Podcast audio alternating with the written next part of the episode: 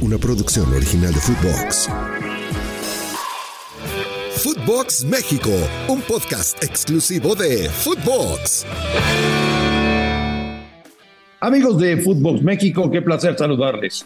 Hoy es lunes 24 de julio y con muchas ganas, es un inmenso placer poder saludarles y arrancar semana con todos ustedes platicando de lo más importante que está sucediendo con el fútbol mexicano. Por ello, Footbox México siempre con ustedes, trabajando de sol a sol y con mucha ilusión y con muchas ganas y esperando como siempre sus comentarios a todo lo que aquí se dice. Gracias porque nos hacen uno de los podcasts más escuchados del continente y eso se los agradecemos inmensamente. Saludo con mucho gusto al señor Daniel Brailovsky. Bruso, te mando un gran abrazo. ¿Cómo estás? Bien, Marín. Todo, todo en orden, todo tranquilo. Disfrutando de este gran torneo de fútbol que nos toca ver. Este, y siempre, siempre con lo mismo, ¿no? Errores, fallas, sobre todo de, los árbitros. Uno dice, los árbitros o el VAR. Y, también cuando me metieron en el VAR, que sabes que estoy en contra de eso, dije, ¿para qué? Y nos damos cuenta que no termina de ayudar. Yo, yo me sigo preguntando, Ruso, y no sé si yo sea muy negativo o todo lo veo negro, pero con todo respeto, ¿tenía caso parar la liga por este torneo? Con todo respeto, le cierras la puerta a un probable regreso a Copa Libertadores por jugar este torneito que solamente le va a dejar dólares al fútbol mexicano. Yo no lo puedo entender, Russo. Bueno, el tema, el tema es que esto es, eh, ya sabes, la, la competición de Centroamérica es así y priorizan el tema económico, por lo tanto se ve muy claro de que no importa lo que quede de lado o lo que pueda llegar a quedar de lado en lo deportivo, siempre y cuando se gane un buen dinerito. Y en ese sentido, Andrés, no se equivocan, ¿eh? Vemos hasta el momento los estadios, la mayoría de ellos, con muchísima gente, gente en Estados Unidos que está deseosa de ver este tipo de partidos. Entonces, este, ¿qué se puede llegar a discutir? Si seguimos en la misma de siempre, no, no es sorpresa que, que se siga priorizando el tema económico. Bueno, y ya en la cancha, Ruso, ¿cómo has visto las cosas? Mira, eh, todavía no, no han jugado, digo yo, los, los grandes candidatos para, llevarse el título. Eh, si bien es cierto, hubo partidos, alguno que otro interesante.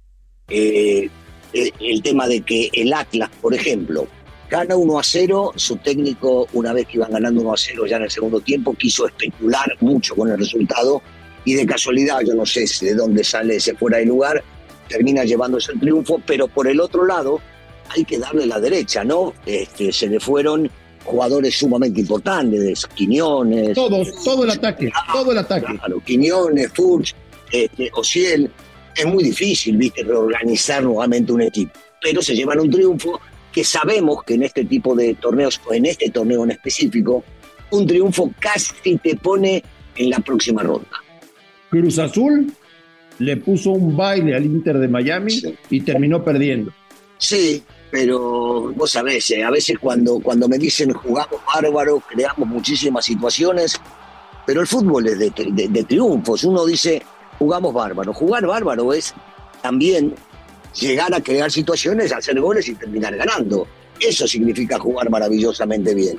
Y el equipo rival, en este caso, que sí pudo haber sido goleado en el primer tiempo, contrata a Lionel Messi, Messi aparece en su real esplendor como lo ha hecho en la mayoría de los equipos que han jugado en el último mundial y termina concretando un gol. El tipo está tocado, está tocado por la varita mágica de Diosito y definitivamente se termina llevando un resultado cuando Cruz Azul, a ver si solamente analizamos el partido, Cruz Azul no merecía perder. Por supuesto que no. Pero siempre decimos lo mismo en el fútbol. Esto no es de merecimientos, esto es de meter la pelotita en la red del equipo rival. ¿Ya estarán preocupados en Cruz Azul? o se lo tomarán con calma, Yo, yo, espero que se lo tomen con calma, porque tienen un gran técnico, para mí sigue siendo uno de los tipos líderes en el fútbol mexicano, que todavía no le ha encontrado la vuelta o sus futbolistas no están capacitados para eh, poder llegar a ser lo que pretende el técnico. Eh, y bueno, y vemos las consecuencias. Pero me, me quiero imaginar que el Tuca debe estar bien blindado y con los futbolistas que hay en ese plantel está para pelear yo no sé ahora que acaban de perder este partido si van a tener la posibilidad, en una vez así, porque se van a enfrentar también a Atlanta, que es un equipazo. Habrá que ver, habrá que ver cómo están, pero yo creo que lo van a evaluar más por lo, lo que va a ser en el torneo local. Dos técnicos que a ti y a mí nos encantan, Ruso, porque dicen lo que piensan. Miguel Herrera reventó al arbitraje después de la derrota de Cholos y el turco Mohamed reventó a la organización del torneo por el formato y la manera en que se juega el evento. Sí, bueno, eh, el tema de, lo del turco y el formato y la forma en que se juega el evento deberá hablar también con todos los directivos, porque eso es algo que se pusieron de acuerdo y que todos, por lo menos de este lado, lo aceptaron. Y, me parece que lo de Miguel, digo, a veces puede no gustarte la forma, pero la calentura te lleva a eso, perder un partido. Cuando el árbitro dirige de la forma que dirigió y el VAR no lo ayuda, sino que lo perjudica, como para perjudicar a su equipo, el tipo sale en defensa de su chamba, de lo que hacen sus futbolistas y de lo que ellos quieren en la cancha. Eh, yo te digo una cosa, las dos, las dos son normales las declaraciones, porque una es no estoy de acuerdo con esto y no me parece la forma en que se juega, la, en este caso la del turco, y la otra la de Miguel que se queja de algo que yo creo que cualquiera que hubiese estado en su lugar se quejaría también.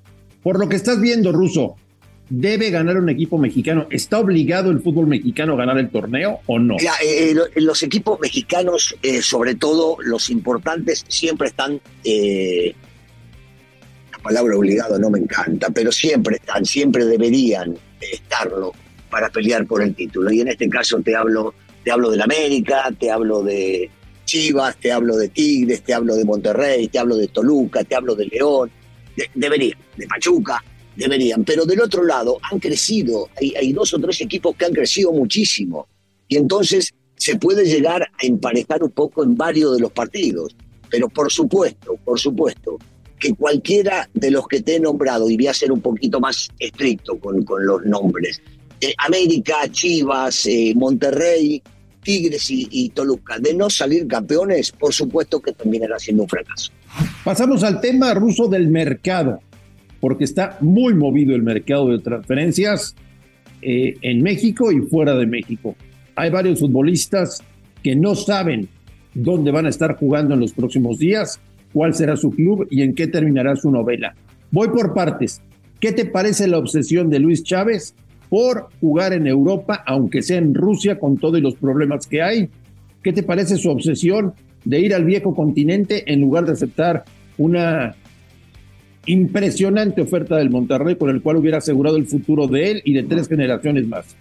También eh, yéndose a Rusia, porque primero está eh, el logro personal y siempre anteponiendo lo deportivo para ir a jugar a Europa. Puede ser un gran salto también si funciona para después llegar a los países que son líderes en el fútbol internacional. Y en una de esas se la quiere jugar por ese lado. Entonces, me parece que es plausible lo, de, lo del chico eh, priorizando el, el querer conquistar un lugar donde muy pocos pudieron llegar a hacerlo y después poder tener la oportunidad de irse, digo yo nombres por decir, Italia, España, eh, Inglaterra. Eh, no, no, no, no me parece malo en lo absoluto, porque tampoco es que no va a ganar lana ya va a ganar muy buena lana también. Eh, a mí me encantó, a mí me encantó la idea de que Chávez estaba enterrado, empecinado en poder llegar a jugar en Europa y gracias a Dios se le da. ¿Y cómo está eso de que el jugador paga su cláusula, Russo? ¿Cómo te imaginas que sea la operación financiera? Bueno, para, para ser, ser muy claro, eh, yo, yo siento de que esto no es que él paga, sino que le hagan llegar el dinero para que se pueda llegar a no tener inconvenientes con el bloqueo internacional que tienen eh, los bancos los bancos de Rusia. Es tan simple como eso. A ver, le dan la lana, paga una vez que entró en alguna cuenta, él paga el tema de la rescisión y se termina haciendo la venta. Acá interviene mucho la inteligencia, y sé que lo hay, del Grupo Pachuca para hacer la negociación. Mismo tema también con Grupo Pachuca de Víctor Dávila, que dijo, señores, yo ya me voy, yo pago la cláusula de rescisión, me voy a jugar al Chesca de Moscú. Lo que pasa es que en el caso de Dávila Russo, la, la opción de compra y la, la, libertad es de 12 millones de dólares. Por eso es una barbaridad de dinero, ¿eh? Claro, y, y, ese dinero, y ese dinero, no tengo la menor duda que va a terminar ingresando a las arcas del grupo Pachuca. Por eso te decía, André, eh, el futbolista por lo general, y yo te diría que no te quiero decir un 100%, pero 99.9%, el futbolista no saca dinero del bolsillo para jugar en otro lado y estar perdiéndolo. de alguna manera se llegó a un acuerdo económico de cómo se va a llegar a hacer esto y el futbolista va a terminar siendo el que cobre dinero sin sacar dinero de su bolsillo. ¿Qué te parece el tema de Sergio Canales, oficialmente nuevo jugador del Monterrey? Firma por tres años y por cada temporada le van a pagar 5 millones de euros. 15 millones de euros en tres años a Sergio Canales, Ruso. A mí me parece bárbaro lo que, lo que cobran los futbolistas y vos sabés que siempre he defendido ese tema y ojalá cobraran mucho más porque es el diamante por el cual eh, los, los que manejan el fútbol terminan haciendo mucha lana también. Entonces, me parece bárbaro, punto uno, de que él pueda llegar a ganar muchísimo dinero. en la cuestión futbolística, eh, poniendo solamente, solamente como referencia, eh, solamente como referencia. El chico tuvo eh, tres operaciones de ligamentos cruzados en sus rodillas. Correcto. pero que no deja dudas porque va a pasar por una revisión médica y por el otro lado aún menos dudas por el último año que tuvo en el fútbol europeo parece que está llegando una bomba, una bomba sumamente importante al fútbol mexicano eh, y ese tipo de bombas que le compiten a la MLS, ¿no? Es decir, traemos nosotros a este personaje y este personaje es un fenómeno. Ruso juega bien, ¿eh? Sí, claro que juega bien. Juega muy bien al fútbol. Juega muy bien al fútbol. Por eso digo que me encanta la, operación y me parece que el tipo, eh, ojalá, ojalá y no me equivoque, le va, le va a rendir muchísimo al, fútbol mexicano y sobre todo a Monterrey, eh, buscando lo que buscan, que es eh, seguramente un campeonato. Y siguiendo con el tema del fútbol regio, los Tigres se llevan a Ociel Herrera y Herrera hace berrinche y literal públicamente dice que no quería irse. Es muy raro, ¿no? Es muy raro porque vos declarás eso una vez que está hecha la operación y cuando declaras eso eh, va en contra de la afición que te va a recibir eh, como alguien nuevo, como un futbolista que cree en ellos o quiere en ellos la directiva o el técnico que puede llegar a ser referente. Las declaraciones son muy raras, eh, son muy respetables porque hay que tener muchos huevos para hacer una cosa así, pero por el otro lado no entiendo que no le pidieron permiso al jugador, la transferencia se hizo sin ninguna autorización, no sé, no sé, a mí ese tipo de cosas sabes que no me gustan, María. Yo, yo ya averigüé qué pasó, Ruso, y te lo voy a contar. Ah, contame entonces, contame. Bueno, a Ociel Herrera le quedaba un año de contrato. ¿Te acuerdas de este representante Matías Bunge, el representante del Tecatito? Sí. Bueno, habló con Ociel Herrera y le dijo, aguanta un año más en el Atlas, en un año eres jugador libre y yo te coloco sin ningún problema en Europa. El Atlas lo que estaba tratando de hacer era no perder el valor del jugador porque en un año se le iba libre y por eso lo negoció con Tigres. Tigres estaba buscando delanteros mexicanos que prácticamente no existen. Hay una gran sequía de delanteros mexicanos. Se hace lo de Ociel Herrera y el chico se enoja porque en un año él ya se veía jugando en, Europa y ahora con esto Tigres dará un contrato a largo plazo y a lo mejor el sueño europeo se le termina. Eso fue lo que pasó, Daniel. Wow, qué locura, ¿no? Qué locura. Bueno, eh, yo, entiendo el tema de las negociaciones que se pueden llegar a hacer, el tema de, las normativas que se manejan dentro del fútbol con respecto a las cosas que se pueden llegar a hacer y de lo que pudiera llegar a hacerse también entre los clubes o los directivos, las negociaciones. Pero estoy muy en contra de que el futbolista no pueda llegar a decidir o a aceptar y que de cualquier manera se hace una negociación y el chico tiene que ir donde lo mandaron. Pensé que esas épocas, Marín, ya habían pasado. Veo que todavía no. Bueno, en algunas instituciones como en Pachuca se sigue respetando el punto de vista del jugador. En otras instituciones, en otras instituciones parece que no y siguen jugando con el jugador como les da la gana. No, no solamente que se respeta, André, se, se les ayuda eh, futbolistas que se han ido por un valor que posiblemente sea menor al que valen, el grupo Pachuca los ha ayudado para que cumplan su sueño de jugar en Europa. Esto está clarísimo y me parece bárbaro, pero otra vez, este, es uno de cada muchos, ¿eh? los que terminan viendo o ayudando al futbolista sin importar su beneficio económico. Y ahora que hablabas del Grupo Pachuca, ayer vi el partido amistoso entre Pachuca y el Oviedo. No queda nada, Ruso, del Pachuca campeón. No queda nada. Quedan Ustari y Cabral. No queda nadie más. Vos fijate, vos fijate el trabajo que va a tener que hacer acá Almada y va a terminar demostrando la capacidad que tiene como técnico cuando le terminan desarmando a, su equipo.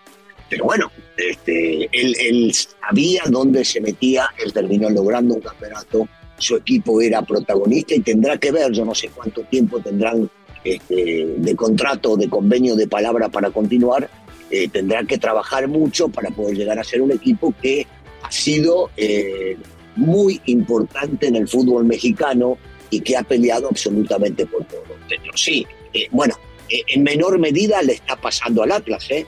En menor medida le está pasando al Atlas con los futbolistas que se le han ido en esta temporada. Se le fueron los tres delanteros se le fue Purch, se le fue Quiñones, se le fue Herrera, en fin. Señor Brailovsky, es un placer como siempre platicar con usted. Estamos en contacto en los próximos días y ojalá que un equipo mexicano gane la League Cup, ¿no? Sí, sería maravilloso. Menos, yo quiero que lo gane el América. Después lo demás me importa muy poco, pero sí, ojalá, ojalá que desde este lado. Ya sabes que si lo gana el América vamos a minimizar el torneo. Sí, tú sí, pero este, tampoco, a ver, tampoco es para eh, ir a festejar al Ángel si se gana este torneo. Pero sería maravilloso que el primer torneo de la League Cup se lo termine llevando el equipo más grande. Si hubo gente en el Ángel festejando el triunfo de México en la Copa de Oro, yo ya me creo cualquier cosa en el fútbol mexicano, Daniel. Sí, está bien, la gente estaba necesitada de poder agarrar y disfrutar eh, este, este, triunfo después de muchas este, frustraciones que han vivido. Ruso, un abrazo, hablamos. Abrazo Marín, abrazo fuerte. A nombre de Daniel Alberto Brailovsky y de André Marín, esto fue Footbox México del 24 de julio. Gracias por escucharnos, un fuerte abrazo y estamos en contacto. Esto fue Footbox México, solo por Footbox. Una producción original de Footbox.